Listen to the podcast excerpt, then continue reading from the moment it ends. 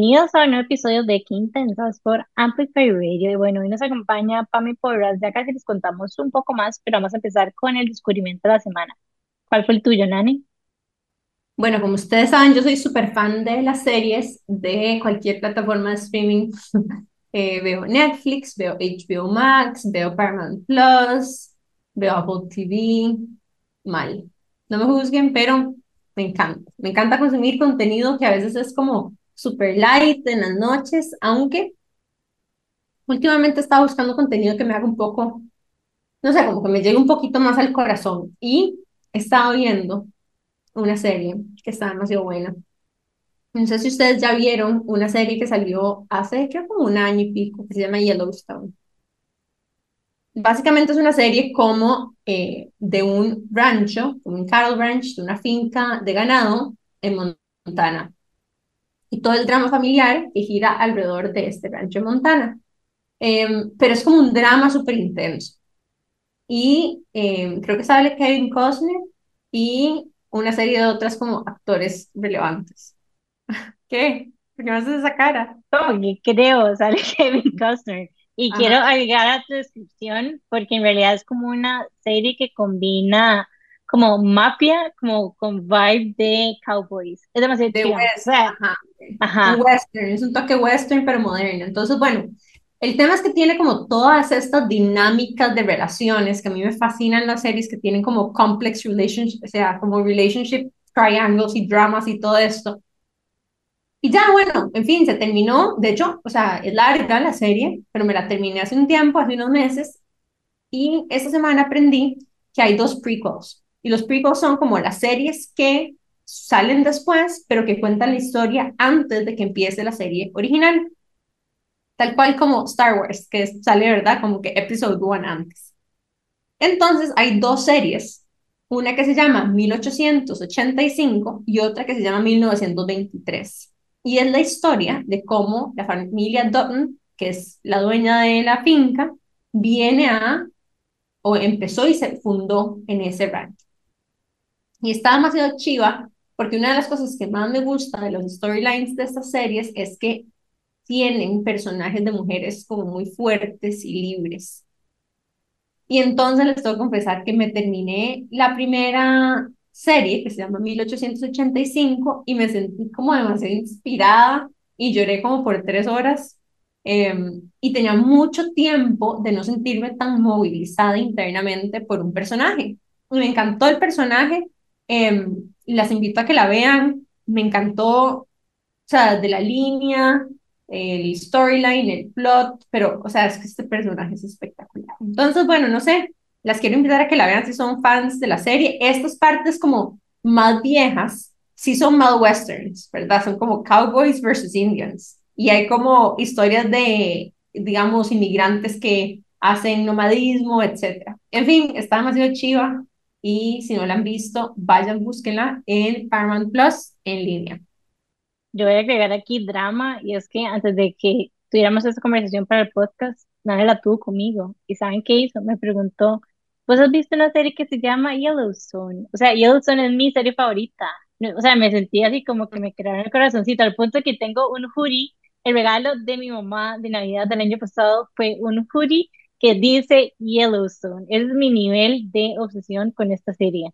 Pero bueno, drama de lado, en serio es demasiado buena esta serie y yo no he visto las dos previas, tengo que verlas, solo que no soy muy fan de ver tele. Yellowstone sí, porque literalmente es obsesión. O sea, después de ver esa serie, como que nada más quiero ir a Montana, ser vaquera y comprarme botas y ya, o sea, vivir en ese Demasiado. estilo de vida. Es de demasiado esas, bueno, los paisajes de esa serie además son muy, muy chuzos. Totalmente, porque está hecho en, o sea, es en- cerca del parque de Yellowstone. Entonces es, y es un espectáculo. También estoy obsesionada con ese parque nacional, tengo que, tengo que visitarlo, pero es muy buena esa serie, está en Paramount, así que highly recommended para que la vayan a ver. Pame, ¿cuál fue tu descubrimiento? Bueno, yo em, no soy demasiado de series, eh, pero voy a ver esta definitivamente, que ustedes me la recomiendan, vamos a ver qué tal.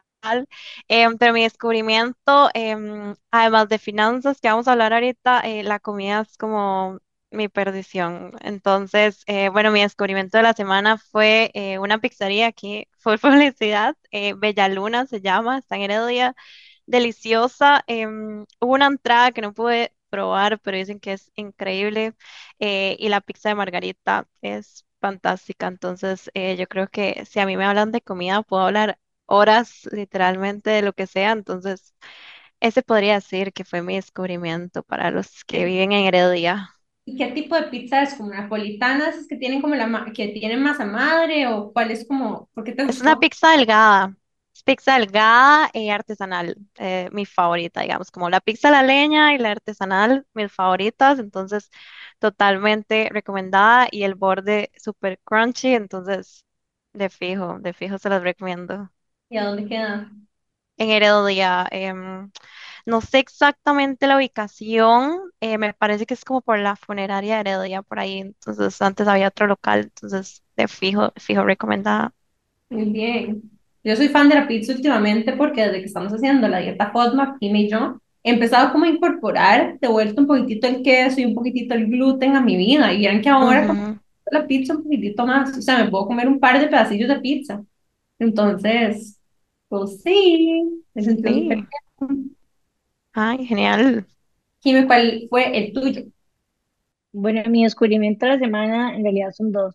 Uno es que, como ustedes ya saben, soy la persona de cursos en este mundo y descubrí un lugar que da cursos de serigrafía. Me pareció top, se llama Contraforma y básicamente fue, bueno, la tuve el domingo, son, fueron seis horas de curso y literalmente como que ya siento que puedo hacer mi propio mi propio equipo, ya, o sea, ya puedo hacer mis propias impresiones, le quiero poner el logo de Quintensas y de Jiménez Viejo, llegué literalmente a todo, no puedo creer que hayas dicho esto, Contraforma es la gente que nos ayuda a sí, nosotros a nos hizo, merch. ajá, sí, yo me acuerdo, yo me acuerdo, yo me acuerdo, pero yo no sabía que daban cursos. Ajá. y me pareció, man, me pareció épico, o sea, como que siento que salí literalmente ya lista para aplicarlo, como que también siento que no se ocupa tanto equipo, que eso es como refrescante, especialmente viniendo del mundo de la joyería, y como que los costos, digamos, no son tan altos, obviamente puedes hacerlo super pro y demás, pero también hay una manera como artesanal de hacerlo que queda, o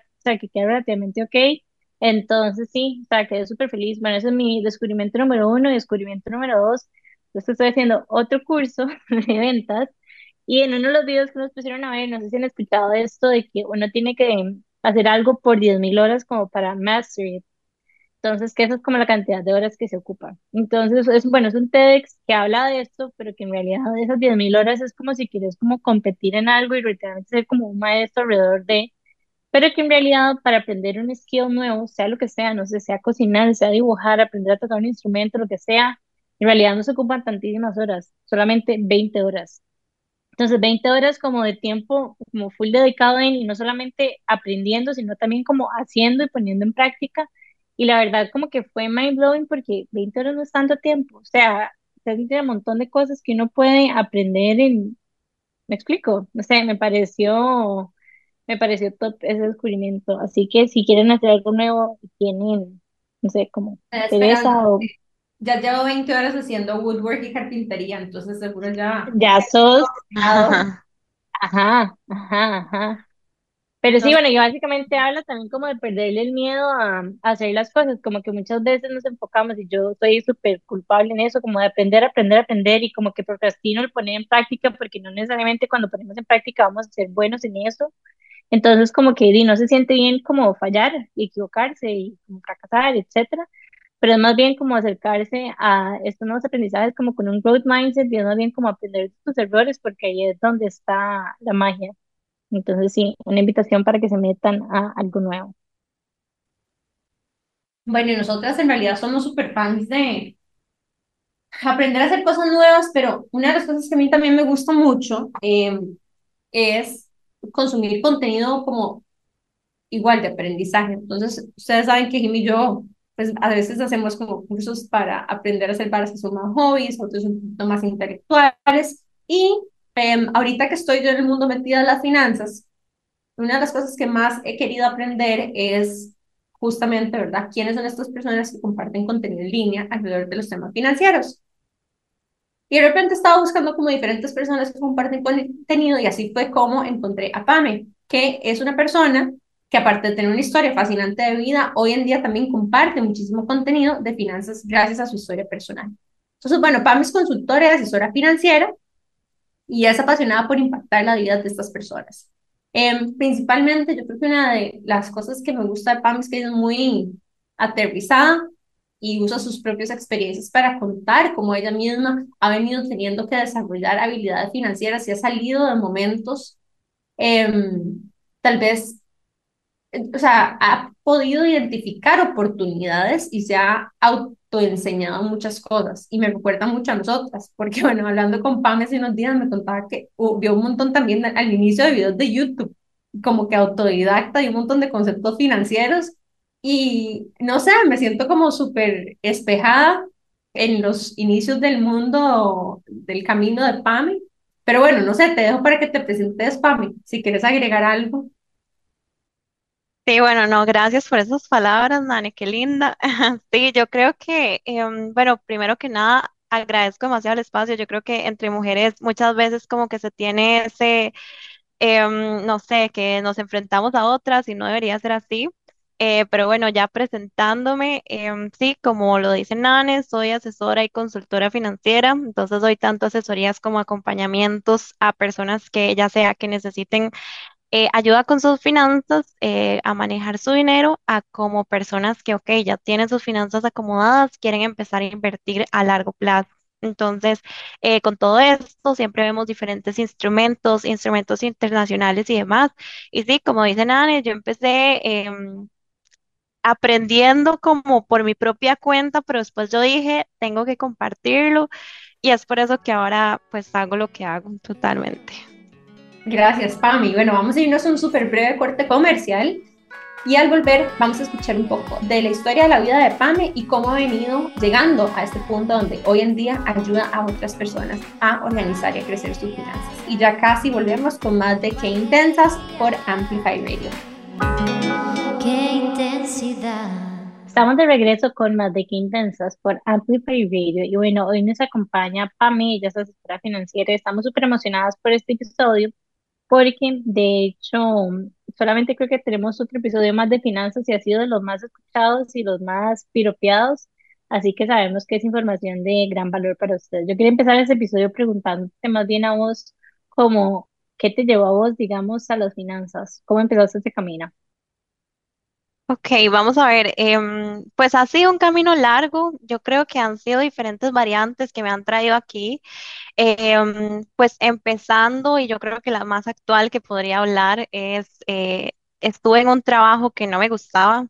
Eh, ahí pues yo empecé, yo creo que todas las semanas yo me levantaba sin motivación y yo decía, ok, yo creo que em, esto no es algo que yo quiero hacer siempre. Eh, fue en pandemia, ahí yo decidí que quería empezar pues a hacer otra cosa, quería empezar a eh, generar ingresos de una u otra manera y al mismo tiempo desde pequeñita siempre me han gustado todo lo que tenga que ver con papeles y demás. Mi mamá trabajó en banca y yo era como, quiero hacer esto cuando sea grande, pero no sabía exactamente qué era. Entonces, bueno, con ese trabajo, eh, a partir de ahí, yo empecé a ver videos y como em, pues lo comentaba con Nane hace unas semanas, empecé a ver videos en YouTube para ser súper honesta, el primer video que me salió y el primer video que vi, aunque yo no veía TikTok, fue de TikTok de finanzas. Entonces ahí fue cuando yo dije, esto me parece súper interesante. Em, y ya sabía pues igual que era un mundo que a mí me gustaba, pero no tenía como esa certeza de, ok, eh, inversiones internacionales y demás. Entonces Aquí empecé, eh, empecé viendo videos y demás, em, hasta que ya pues entré a cursos, estudiaba la misma carrera, pero no veía como este tema internacional que me gustaba. Yo estudié administración, entonces eh, pues ese enfoque en finanzas siempre lo tuve, siempre me apasionó, pero cuando empecé a ver estos videos, yo creo que fue como el, el decir ya, eh, este es como mi camino. Entonces, así más o menos para dar un resumen fue como empezó cuando ves estos videos, o sea, ¿cuáles fueron esos primeros videos que viste y por qué te movieron?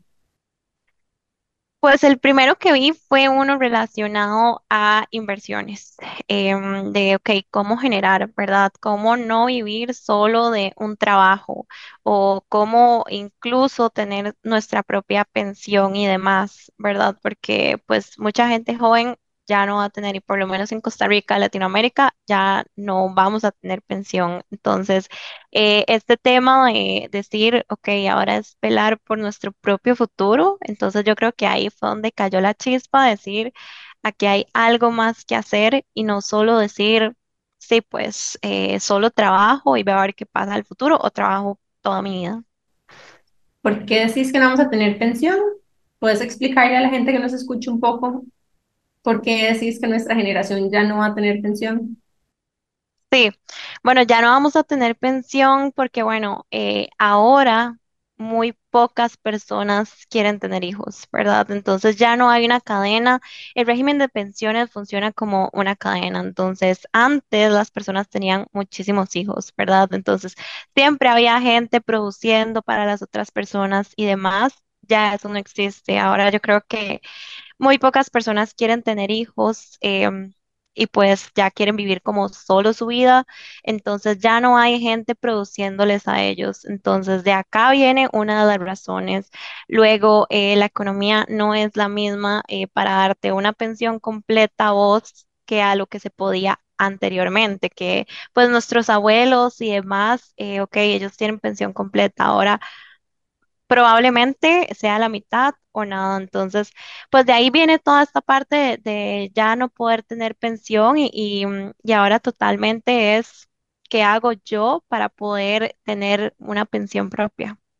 Exactamente. Entonces, el fondo de pensiones es un fondo básicamente gubernamental que se compone de un componente de los impuestos que todas, digamos, las personas que están activas económicamente en la sociedad aportan hacia eso. Entonces, en la medida de que las personas que estén pensionadas es más que la capacidad que tienen las personas que son económicamente productivas de generar ese fondo, digamos, viene un desbalance. Entonces, ¿qué es lo que pasa?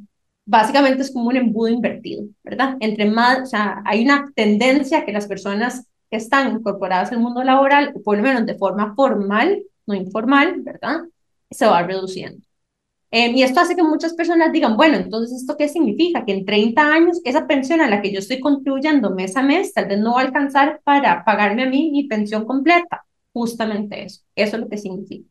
Y yo creo que eso ha cambiado un poco la mentalidad también de la gente más joven, entendiendo de que, bueno, ya no necesariamente me voy a apoyar en estos programas gubernamentales para cuando yo me retire y me pensione, sino que voy a empezar a, pensar desde ahora que soy joven en qué inversiones yo puedo hacer para generar patrimonio y yo misma garantizarme mi propio fondo de pensiones, pero viéndolo más desde un punto de vista de cómo tengo yo, digamos, esas inversiones listas para el futuro. Ahora, Pame, una de las cosas, y yo creo que nosotras siempre hablamos de esto, incluso en el, en el episodio anterior de finanzas, decimos que las finanzas muchas de las decisiones financieras que nosotros tomamos están altamente influenciadas por cosas que nos pasan en la vida. ¿Cuál sentís vos que ha sido esa relación en tu vida?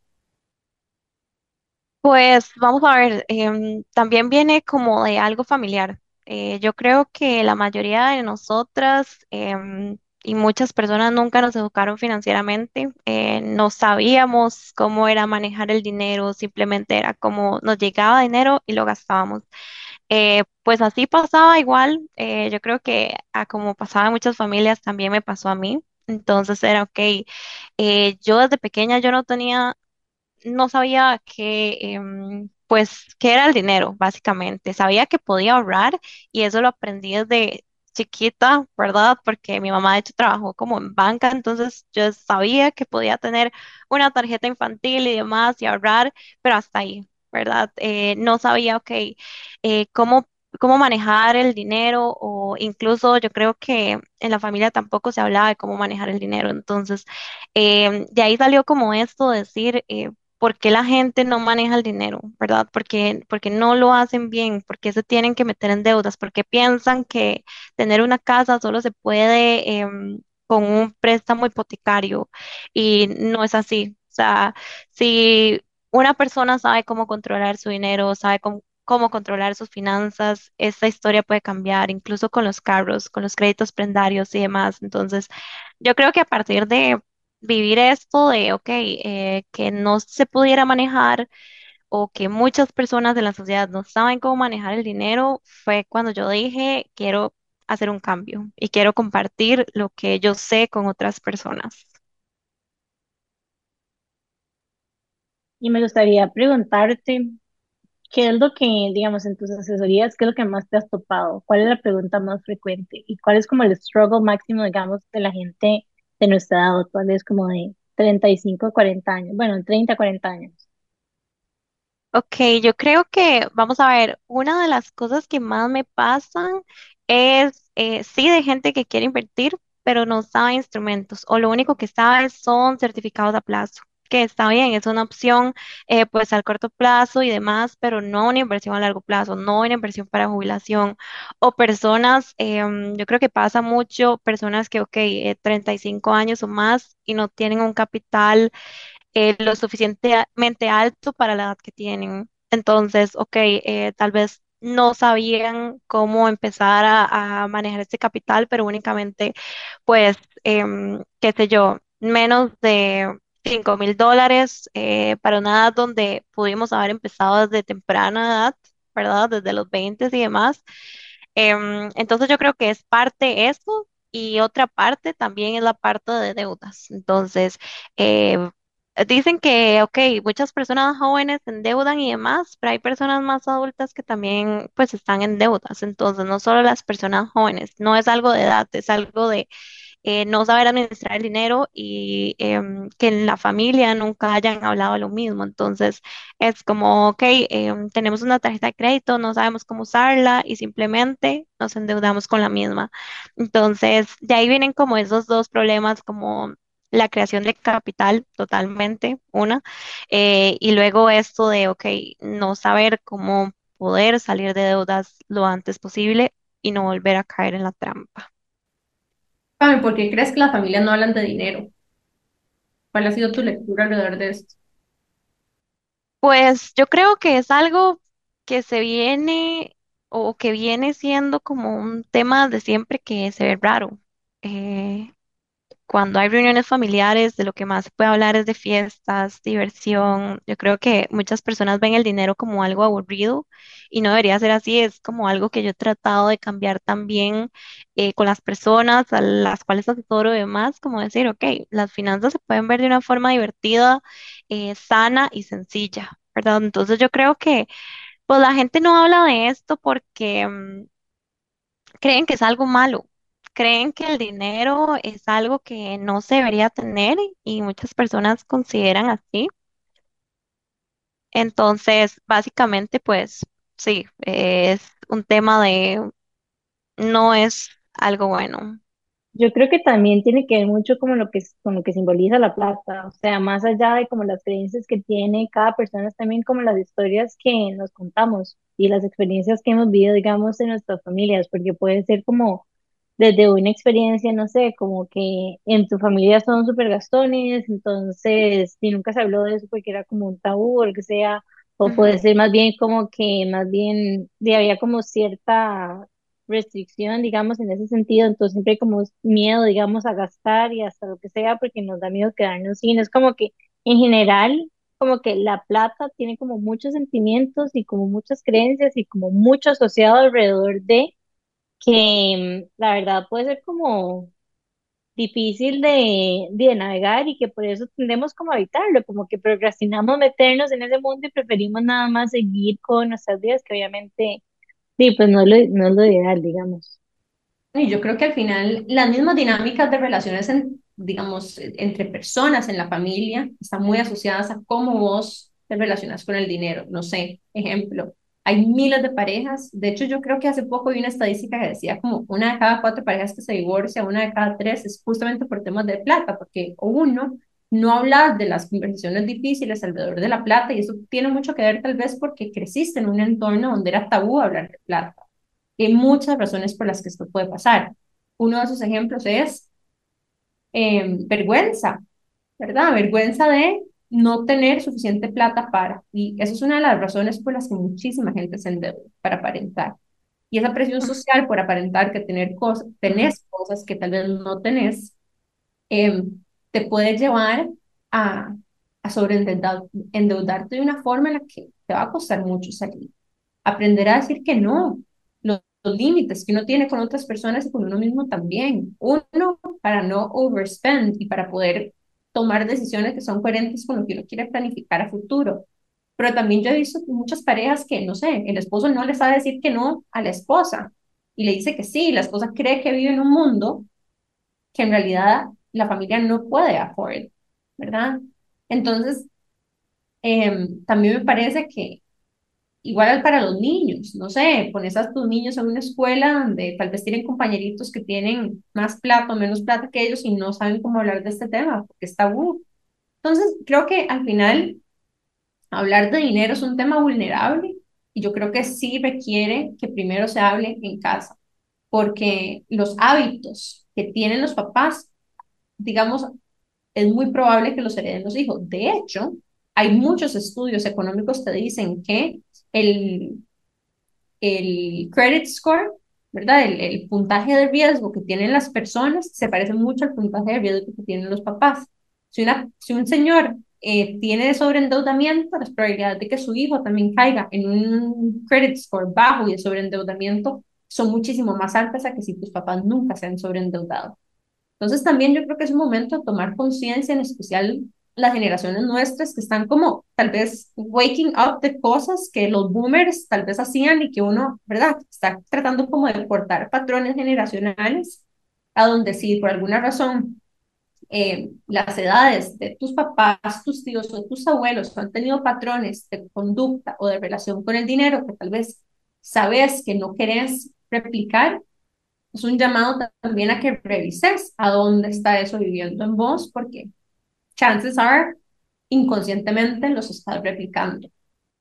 Sí, totalmente. Incluso, eh, bueno, me ha pasado mucho de personas que ni siquiera quieren ver su estado de cuenta, ¿verdad? Sus cuentas bancarias, prefieren nada más pues gastar, pasar la tarjeta y ver qué pasa en el mes, ¿verdad? Entonces yo creo que también es concientizar esa parte y decir, eh, está bien y está mucho mejor ver nuestras cuentas bancarias, aunque veamos números rojos, no importa. Yo creo que así nos damos cuenta de, ok, em, aquí tenemos que empezar a tomar acción, aquí tenemos que buscar ayuda, porque muchas veces la gente, y como vos decís, Nani, mucha gente es vergüenza o la gente dice, em, no, yo me quedo eh, con lo que tengo y, siempre le digo sí a los planes, ¿verdad? De que tengo un viaje a la playa, que tengo un viaje fuera del país, pero sé que no tengo el presupuesto igual voy a ir, voy a ver qué hago porque no le voy a contar a nadie más lo que pasó y pasó en, en mi familia, incluso pasó en mi familia esto, el, el no poder decir que no, eh, fue un, un grave problema. ¿verdad? Y yo creo que totalmente que se da en muchas familias y aquí lo importante es hacer un alto y decir, voy a hablar, voy a hablar porque no quiero seguirme metiendo en estos problemas. Total, y yo creo que hay como diferentes formas, ¿verdad?, en las que las dinámicas de relaciones con los parientes de uno se replican alrededor del dinero. Por ejemplo, cuando decís decir que no, ¿verdad? Cosas que uno dice, bueno, es que, ¿cómo le pongo límite? No sé, a mis hermanos, a mis papás, a mi propia pareja, pero esas mismas dinámicas se replican alrededor del dinero. Ejemplo, no sé, hay un hermano en toda la familia que es más exitoso que el resto de la familia. ¿Cómo se relaciona el resto de la familia y cuáles son tal vez las, los supuestos o los assumptions o las expectativas que tienen de esa un pariente que le va bien, ¿verdad? O el pariente que no le va tan bien, porque todo el mundo lo tiene que ayudar siempre. Cuando esta persona tal vez no ha tomado conciencia de sus propios patrones de conducta que lo llevan a ese lugar, ¿verdad? Em, o incluso también momentos donde la situación económica cambia de la familia de forma drástica, para bien o para mal, ¿Y cómo lidias con eso? Porque estamos acostumbrados tal vez como a, a que el dinero también defina nuestra identidad de forma social, ¿verdad? Y entonces, ¿qué implica? ¿Qué, qué pasa si ya no tenía lo que tenía antes? ¿O qué pasa si ahora tengo más de lo que tenía antes? ¿Quién soy en la sociedad y cómo me relaciono? Totalmente, yo creo que es como los despidos, ni siquiera verlo como algo grande de, ok, em, esta es mi situación económica ahorita de la familia y cambia drásticamente. Aquí yo creo que pues lo inicial es igual siempre seguir un presupuesto. Si ahorita no se puede, pues vemos qué se puede ahorita y vemos cómo solucionarlo, pero igual pasa con los despidos. Los despidos pasan de la noche a la mañana y muchas personas, eh, pues era la única fuente de ingreso. Yo aquí lo que digo, y se los digo prácticamente todas las personas con las que hablo es, eh, si solo tenemos una fuente de ingreso, pues estamos al borde de la pobreza, aunque suene feo, pero si solo dependemos de una cosa y ya no la tenemos, quedamos sin nada prácticamente. Entonces, también tomar acción ahí, decir, ok, em, ¿qué habilidades tengo yo que me puedan... em, que me puedan beneficiar o que me puedan dar algo de dinero extra, por lo menos para no depender pues solo de una fuente de ingreso.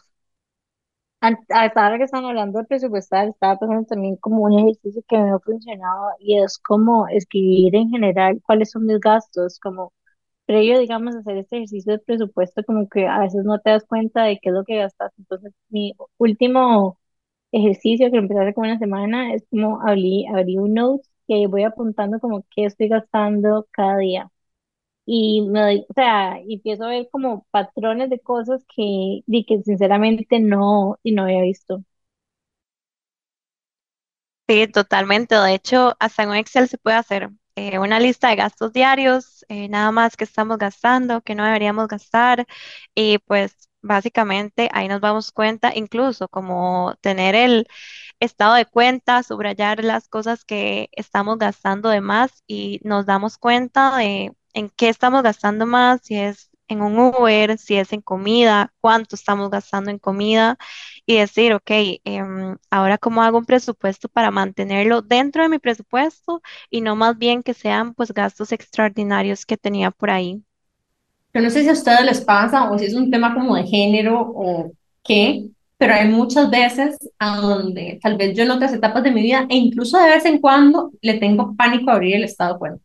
Es como, ah, qué pereza ver esto, no quiero ni siquiera entrar en este tema, ¿verdad? Porque sé que este mes me pasé o sé que este mes tal vez gasté en cosas que no debía gastado y es como es como un miedo que uno tiene a enfrentarse a uno mismo. Y yo creo que es como parte del proceso de conciencia de uno. Es como cuando uno va al psicólogo y le dice exactamente que uno sabe que está haciendo, pero que no quiere que alguien se lo señale, ¿verdad? Entonces creo que este ejercicio de ir como a un coach financiero no deja de ser un ejercicio muy vulnerable y sí, como que casi terapéutico, me imaginaría yo. ¿Cómo lo vivís vos? O sea, no sé, no te convertís como el psicólogo de las personas. Sí, totalmente. Yo creo que es parte de lo que vemos, eh, la parte de mentalidad. La mentalidad eh, y el dinero van totalmente de la mano. Eh, es como ser un psicólogo. De hecho, eh, con parejas me ha tocado em, pues literalmente ver, ok, entre ellos hablan, entre ellos tienen pues sus pequeñas discusiones, pero también pues estoy yo para ayudarles con toda la parte del dinero. Entonces, em, totalmente. Yo creo que más que solo hablar de dinero y ordenarnos es cambiar el chip, cambiar esa mentalidad a vos podés, vos lo haces y a partir de ahora vas a controlar tus finanzas de forma sana, sencilla y que no te dé miedo, que te deje de dar miedo todo eso que tenías antes al abrir un estado de cuenta y demás. Bueno, y nos vamos a ir a un super breve corte comercial y en un ratito volvemos con más de Fame Podcast aquí por Qué Intensas en Amplify Radio. Ya volvemos. Qué intensidad. Estamos de regreso con más de Qué Intensas por Amplify Radio y hoy nos acompaña Pame Porras y hemos estado hablando de finanzas. Y bueno, en los segmentos previos estamos hablando un poco como de las creencias alrededor de la plata y las historias que nos contamos. Yo quería preguntarte por, o sea, ¿cómo ha sido para vos, digamos, las finanzas desde tu vida personal? O sea, ¿cómo las has vivido y si has tenido como algún momento difícil en el que has tenido que implementar el conocimiento que ahora compartís? Sí, totalmente. Y gracias por esa pregunta. Yo creo que aquí me gustaría como comentar un poco de lo que ha sido mi vida, porque pienso que muchas personas dicen, ok, esta persona habla de finanzas porque nunca le ha ido mal, ¿verdad? Con las finanzas o siempre ha estado bien y es lo que la gente ve detrás. Em, ok, ya sabe usar las finanzas, nunca tuvo deudas y no es así. Por ejemplo, bueno, en mi caso, em, como les comentaba antes, siempre me ha gustado este tema de números y demás, pero bueno, em, por ejemplo, en mi casa comenzó pues en un momento dado de la vida donde ingresó mucho dinero. Entonces, cuando hablamos de esto, podemos decir que ya sea por herencia, que sea por eh, pegarse la lotería, aunque sea demasiado difícil, pues hay gente que lo hace, ¿verdad? Entonces, eh, acá cuando muchas veces entra demasiado dinero, eh, pues la gente no sabe qué hacer. Y la gente dice, ok, ya, em, di, no sé, gastémoslo, no sabemos qué hacer. Entonces, bueno, algo así fue lo que pasó en, pues en mi casa, ¿verdad? En mi hogar. Y mm, por no tener este mismo orden, por nunca haber llevado una asesoría, por nunca habernos educado sobre el dinero, pues em, no se sabía en qué se tenía que gastar. Entonces, parte de ese dinero eh, que ingresó fue, pues, ok, eh, una inversión física, ¿verdad? Entonces no resultó pero resulta que pues después resultó, pero ya sí mi familia involucrada, ¿verdad? Entonces, eh, por ahí uno dice, ok, entonces este tipo de inversiones físicas no sirven o qué pasó, ¿verdad? Cuando hablo de inversiones físicas, es ok, no estoy hablando de inversiones bursátiles este, o en mercado valores, estoy hablando de una inversión, qué sé yo, en una tienda, un restaurante o demás. Entonces, algo así fue como eh, pues lo que pasó en mi casa. Eh, también esta parte de decir, ok, em, ahora empezamos a viajar más, ¿verdad? Entonces, no estamos usando bien nuestro dinero, estamos usándolo para gastarlo. El dinero, ok, eh, y es algo que yo trato como de mostrar bastante, es para vivir tanto el presente, pero también el futuro. Pero ¿qué pasa si solo pensamos en el presente? El dinero se va volando, literalmente.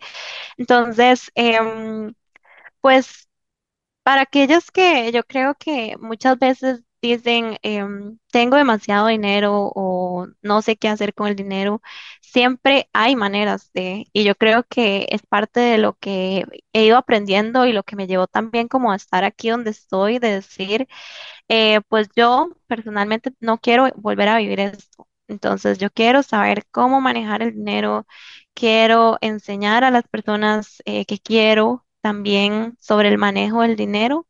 Y por qué no, si yo ya me estoy viendo también beneficiada sobre esto, ¿por qué no compartirlo? Y yo creo que aquí fue donde pues empezó mi historia de compartir yo em, durante ese tiempo para contarles y darles como más contexto. Eh, ok, todo empezó súper bien, pero las cosas se fueron complicando, ¿verdad? El dinero no iba a estar siempre. Em, yo eh, ingresé a la universidad y demás. Súper bien, ¿verdad? Yo decía, voy a terminar la universidad sin trabajar incluso, eh, y pues las cosas se fueron complicando, yo tuve que empezar a trabajar y es algo que la verdad estoy súper orgullosa de haberlo hecho porque esto me llevó a donde estoy ahora, ¿verdad? Luego de eso yo creo que no solo fue como el enfoque en decir el dinero se fue yendo, entonces ahora buscar yo las soluciones para poder pues crear em, la vida que yo quería y, pues no afectar tampoco a mi familia. Eh, después de ahí me enfermé, ¿verdad? Entonces yo era una persona que pasaba un poquito estresada, entonces em, tuve neumonía eh, y más que cero para dar lástima realmente, sino para decirles como que fue una etapa de madurez más bien en donde yo dije, em, yo no debería ser una persona tal vez tan estresada, sino decir, ok, eh, yo creo que todos venimos a la vida por algo y no venimos a la vida para estar pagando deudas, no venimos a la vida para estar do- estresados por el dinero o pensando todas las noches qué vamos a hacer por el dinero. Creo que esto más que nada me hizo como actuar frente a eso y decir, em, vos estás en la vida por algo, ¿verdad? Yo creo que cada una de nosotras está en la vida por una razón eh, y esas razones pues se van expandiendo. Entonces, bueno, después de esto, eh, al final me tuvieron que operar, si no me operaban pues hasta ahí llegaba, ¿verdad? Prácticamente. Y ahí fue donde dije, si yo me quedo en esta vida es por una razón. Entonces, pues para no hacer el cuento tan largo, eh, yo creo que fueron razones económicas y razones de salud y de mentalidad, como lo hablábamos anteriormente, que nos deberían eh, poner al- alertas, ¿verdad? Y decir, ok, eh, empecemos a disfrutar más la vida, y, pero sepamos cómo hacerlo. Y yo creo que la inversión nunca está de más, eh, inversión en tu propia educación, en tu propio psicólogo, incluso, eh, que mucha gente dice yo no pago absolutamente nada. Y hoy en día yo sigo pagando cursos y demás porque creo que pues es lo que nos va a enseñar y también como decía Sime. Pame, gracias por, por traer como varios puntos a la mesa. Lo primero que yo creo que es valioso, que rescato de lo que estás contando es, muchas veces nosotros pensamos en, uy, qué ganas de, ¿verdad? Ganarme la lotería, qué ganas de recibir una herencia, qué ganas, y uno sueña, incluso me recuerdo que mi familia a veces dice, bueno, voy a comprar el gordo navideño y si me lo gano, ¿qué hacemos, verdad? ¿A dónde quieren ir de viaje? Entonces, ¿verdad? En las, en las Ujú. familiares de Navidad, mi mamá sueña con lo que va a hacer si se gana la lotería y a dónde invitar a todos mis abuelos y qué le va a comprar a todo el mundo. Entonces es como un chiste, ¿verdad? Pero uno no piensa que si realmente ingresa una gran cantidad de dinero a la familia, ¿qué haces realmente con ese dinero? ¿Y qué haces para que te dure? Y no comértelo, digamos, en confites o hacer las inversiones correctas. Entonces, uno no siempre está preparado para eso y creo que la educación financiera te prepara incluso para los momentos que no esperas para bien o bien para mal, ¿verdad? Planificación financiera también es, ¿qué pasa si, no sé, viene COVID, ¿verdad? A mucha gente le, lo obligó a tomar conciencia. Quiero, dale, dale. Yo sé que es muy difícil hablar de temas financieros relacionados a la familia de uno, incluso creo que es vulnerable decirlo, ¿verdad? Eh, todos hemos tenido diferentes tipos de, de situaciones y, y toma mucho coraje, coraje abrirse con alguien más para contar eso. Em, porque como les dije, es casi que un proceso de toma de conciencia y siempre el ego tiene una resistencia a verse. Em, y yo creo que algo lo, lo tercero importante es el estrés es una de las, vamos a ver, el dinero es una de las razones por las que más gente sufre de salud mental también y estrés. Hay demasiados índices de suicidio asociados a sobreendeudamiento.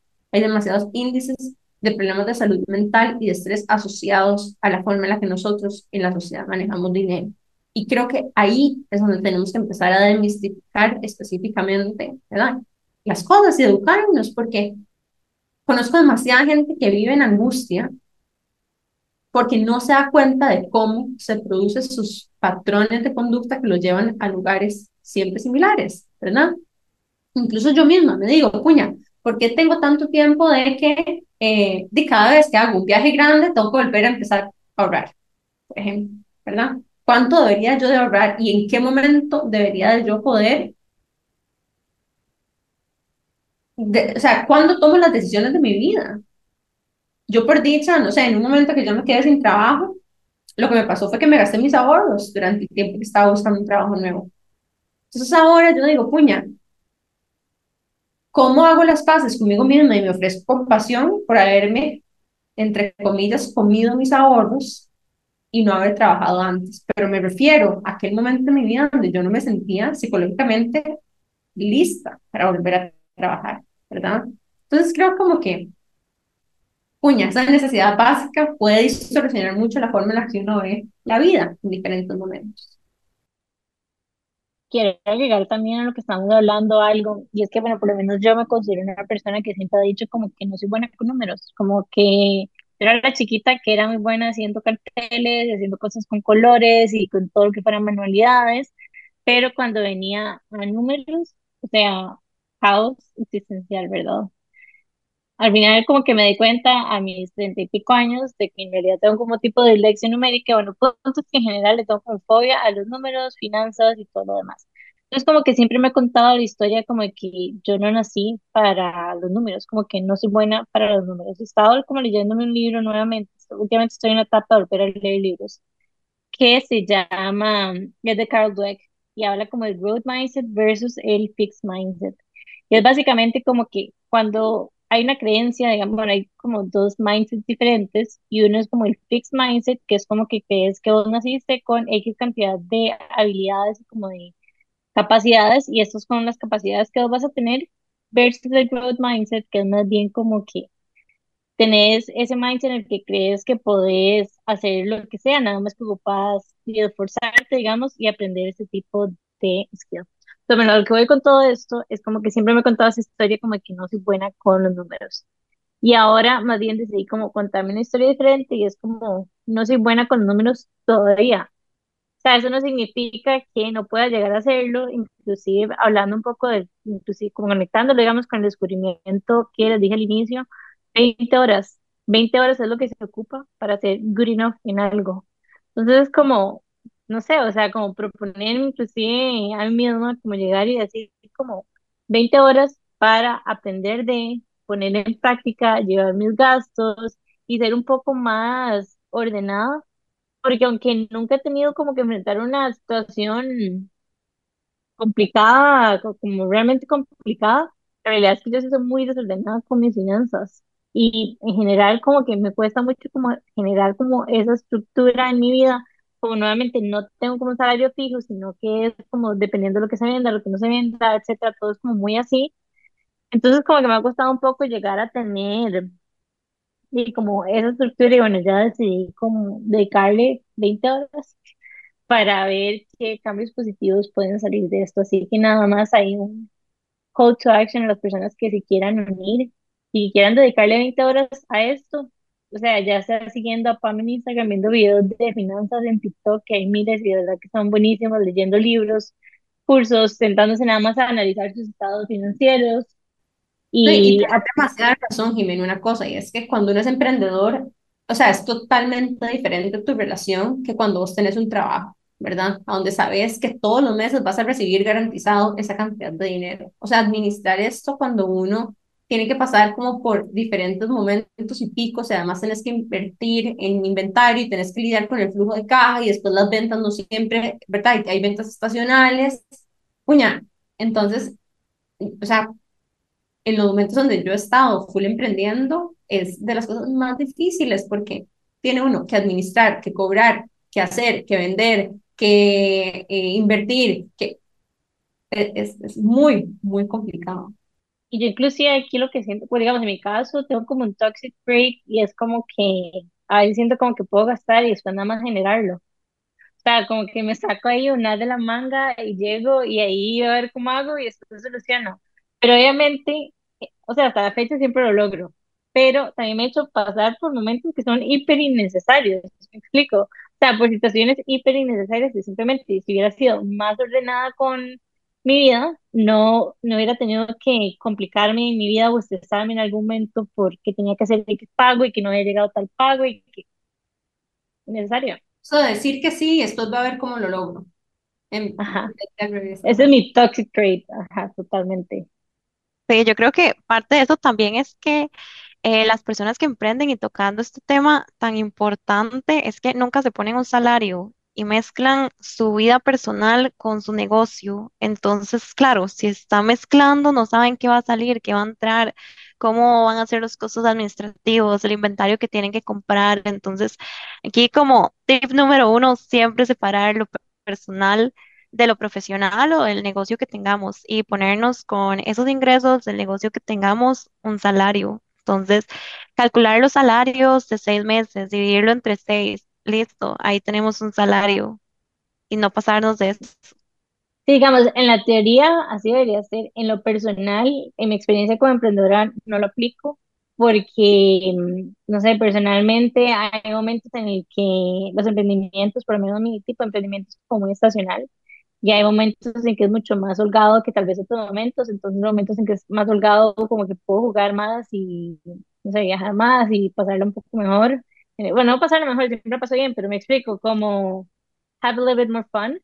Pero también hay momentos en que, di que si, por ejemplo, estamos en temporada baja en turismo, eh, que si la economía está baja de Costa Rica, etcétera, al mismo tiempo yo también como que me tallo la paja y no es como que digo, voy a gastar en lo que yo quiera, cuando yo quiera, etcétera. Como que siento que siempre y cuando, como que, vamos a ver, como que a veces también ciertas reglas que existen, por lo menos a mí, no me han funcionado, sino que es como aplicarlas a, a lo que cada quien necesita. No sé si me, no sé si me explico. Sí, como que la, básicamente lo que te escucho que estás diciendo es que hay una dificultad en ver dinero en la cuenta en ese momento y no querer usar. ¿Entendés? Como que, porque tenés, no sé, no sé, estás burnt out y estás súper cansada y querés darte un chineo porque sentís que lo mereces y quieres treat yourself y ahí está. O sea, es que en este momento estás en una etapa de vacas gordas. Como que lo que siento es como que no necesariamente las reglas aplican para todo el mundo, por lo menos hay ciertas reglas que yo veo como plus de no, de emprender, que si hay un montón de cosas negativas como el hecho de que, que hay mucha inconsistencia, que hay mucha incertidumbre, etcétera, pero digamos, en mi caso, como parte de ese plus de tener un emprendimiento, es como que puedo llegar y puedo matarme trabajando, no sé, un mes entero seguido, sino un fin de semana libre, pero después me doy una semana de vacaciones. ¿Y cómo se llama? Y eso también puede implicar que, de que hasta, o sea, vamos a ver, como que puedo hacer un viaje en X momento, etcétera. Como que yo disfruto mucho esa libertad que me da emprender. Entonces, como que siento que más allá de yo tal vez ponerme en una situación que yo sé que no voy a cumplir, es más como llegar y entender mis gastos, como crear conciencia, tal vez como crear conciencia de qué es lo que estoy haciendo, de tal manera ver, no sé, por ejemplo, me acuerdo una vez que hice, los, eh, que hice como un, track de mis gastos, me di cuenta la cantidad absurda que estaba gastando en restaurantes. Y después de eso, simplemente con ser consciente de lo que estaba pasando, dejé de comer afuera, pero otro nivel. O sea, empecé a comer una cuarta parte de lo que antes comía afuera. Eh, ah, me explico. Entonces, como que no necesariamente, como que siento que es muy personal, como de cada quien. A mí, en lo personal, como que me digan reglas, etcétera, por mi personalidad, que no, no le gusta mucho como sentirse como amarrada, como que siento que tal vez no, no sé si funcionaría tanto pero generar como, eh, como, no sé, como generar conciencia de si, si siento que es algo que en mi caso funciona. Entonces Creo que es como muy personal. persona que le ayudarían demasiado el método de los sobres.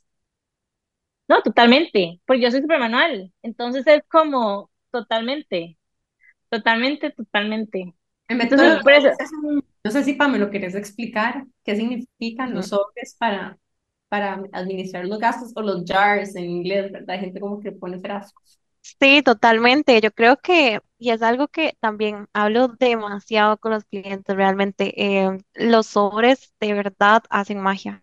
De verdad, los sobres, tener sobres, ya sea en efectivo, entonces hacerlo ya sea con papelitos o comprar esos sobres que venden y ponerles nombres a cada uno, ponerles, ok, este va para la casa, este va para mi entretenimiento, entonces, ¿qué va dentro de mi entretenimiento? Van todas esas salidas a comer, van todos esos, em, esos, no sé, esos dates que quiero hacer conmigo misma, entonces que voy y compro las cosas del súper y, todo eso va a ir dentro de mi entretenimiento, entonces no es algo que es, ok, eh, voy a empezar a ver todos los gastos de restaurantes. No, es algo que, ok, ya dijimos por poner una cantidad y pongámosla en dólares, eh, que yo diga em, 200 dólares al mes para mi entretenimiento. Listo, puedes gastar esos 200 dólares. No tenés que preocuparte eh, si gastaste en un restaurante 50 dólares porque está dentro de tu presupuesto. Entonces es parte de lo que se ve ahí. O bien pues hacerlo en subcuentas de bancos, ¿verdad? Entonces, si preferís tener el dinero siempre en subcuentas, entonces también hay eh, casi que todos los bancos yo creo que tienen subcuentas, entonces vos decís, ok, estaba para mm, la gasolina, estaba para el entretenimiento, estaba para la casa, entonces a partir de ahí vos sabes que tenés un monto para cada uno y no tenés que preocuparte si gastas eh, pues X cantidad porque ya tenías una cantidad establecida. como al revés de hacer como un recuento de gastos al final del mes. Entonces, al inicio del mes, digamos, si lo fueras a hacer en efectivo con el método de los sobres, lo que haces es que sacas todo tu dinero y lo dividís de una vez. Primero sacas la cantidad que quieres ahorrar, después la cantidad de gastos fijos y después pones gastos variables y lo que te queda lo designas para entretenimiento. Entonces, de esa forma, básicamente al tener como que esa barra visual a donde ves que los billetes van saliendo y las bolsas se están vaciando, eso mismo te ayuda a autorregularte en tiempo real, porque ves cómo se va vaciando, entonces como que tangibilizas tu gasto.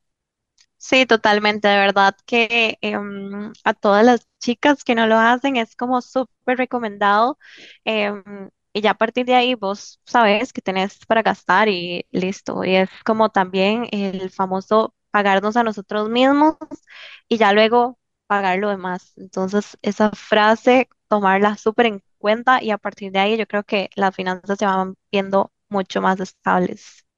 Y bueno, Pame, muchísimas gracias por habernos acompañado el día de hoy. Quería preguntarte dónde pueden encontrarte a vos y contanos un poco más de tu Instagram y de las capacitaciones, de, la capacitación de los coaching que haces. Sí, bueno, eh, primero me pueden encontrar tanto en Instagram como en TikTok. En TikTok pues solo verán videos, pero ahí en Instagram pues ven más información como Pamela Porra, CR. Así básico me pueden encontrar. Y con los acompañamientos que doy, eh, pues doy tres tipos. Entonces van desde las asesorías hasta eh, las capacitaciones de tres semanas y de, em, de 10 semanas. Entonces, precios desde aproximadamente 100 mil dólares. Entonces, ahí lo que la gente necesite, me pueden contactar para darles más información, por supuesto.